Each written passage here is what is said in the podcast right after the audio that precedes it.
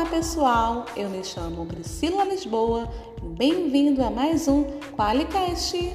Vamos falar hoje sobre chamados. Vamos logo para as dicas? Chamados pessoa jurídica. Sempre cadastrar o contato que está em linha. Caso tenha a necessidade de um contato, precisamos saber com quem iremos falar da empresa e os números de telefones atualizados. Sempre registrar no cadastro da empresa e não da pessoa física. Quando a empresa entrar em contato, ela passa o CNPJ e não o CPF. E caso o chamado seja aberto em nome da pessoa física, fica difícil a localização desse chamado, sendo assim atrasando o processo, pois o back-office deve abrir um novo chamado. Em casos de reembolso e cadastro, solicite nova senha. É necessário informar o CPF ou o número do cartão do titular.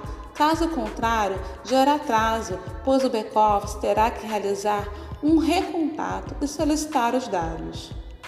Cadastro de CAEPF devem ser realizados com o CPF do titular da apólice no Plusoft e colocar a numeração e o nome da empresa na informação.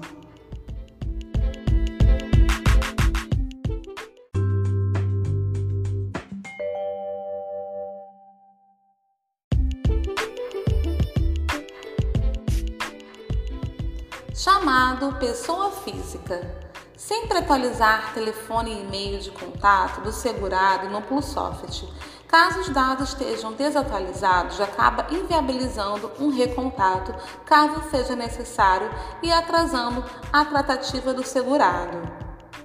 Sempre registrar o contato caso não seja o segurado que esteja em linha, identificando o mesmo com CPF, telefone e e-mail de contato.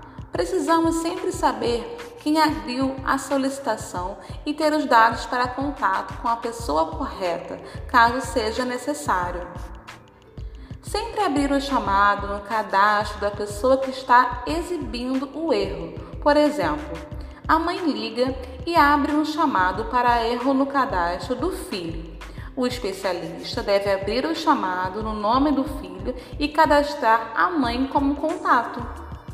Sempre colocar e marcar o modelo, é operadora, sistema operacional do aparelho na abertura da manifestação, ok?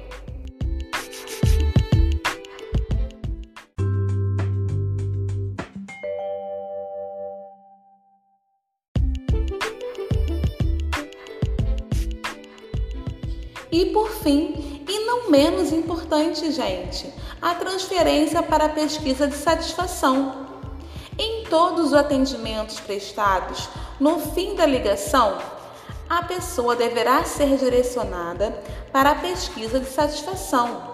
É necessário a transferência, pois a pesquisa serve como um termômetro dos nossos processos de atendimento. Tchau, galera! Até a próxima! Um bom trabalho! Beijos!